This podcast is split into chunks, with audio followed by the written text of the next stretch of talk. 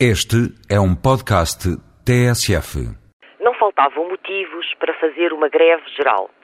Desde o desemprego, agora numa cifra recorde, à crescente precarização laboral, à perda de direitos ou à reforma da segurança social, sobram razões para manifestar a desaprovação das políticas deste governo. Como se não bastasse, há ainda a desvitalização dos serviços públicos e esta nova centopeia, a dita flexi-segurança, que por cá não passa de um eufemismo para a ausência de garantias. A greve não atingiu os números que seriam de esperar nas atuais circunstâncias de descontentamento e crispação. Vale a pena refletir sobre se esta seria a melhor altura para convocar a mobilização e se o processo foi bem gerido. Mas certamente não é a guerra dos números, o 8 ou 80, que é a questão principal. A guerra, a luta, foi a própria greve, ainda para mais porque exercê-la no atual clima de intimidação revela uma enorme coragem. Nos dias anteriores foram inúmeras as pessoas que procuraram reduzir o seu impacto, desde ameaças de retirar prémios até à proibição de plenários.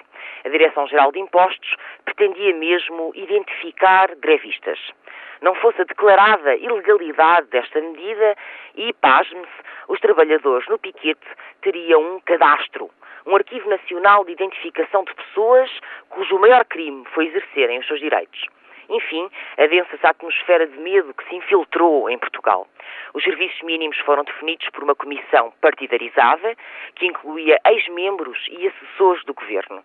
Naturalmente que, com tal composição, todos os serviços habituais das empresas foram considerados mínimos, fazendo da greve uma insignificância. No nosso país, manda um governo que impede greves na Secretaria, que faz violações cobardes e inaceitáveis deste direito. Muitos dos que foram trabalhar recearam perder os seus empregos ou temeram justificadamente outras consequências.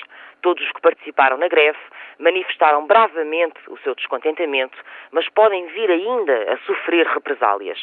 É de chantagem que se alimentam estes novos comissários políticos. Nem direito ao trabalho, nem direito à greve. O ministro Teixeira dos Santos, muito satisfeito com os resultados da coação, concluiu que esta greve, de geral, teve pouco.